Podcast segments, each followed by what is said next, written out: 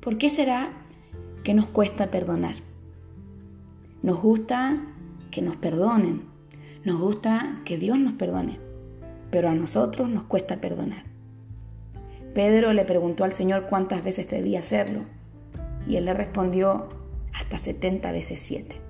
Pedro pensaba que con 7 veces estaba bien, pero el Señor supo responderle que la medida era un poco más alta. ¿Cuántas veces Dios nos ha perdonado?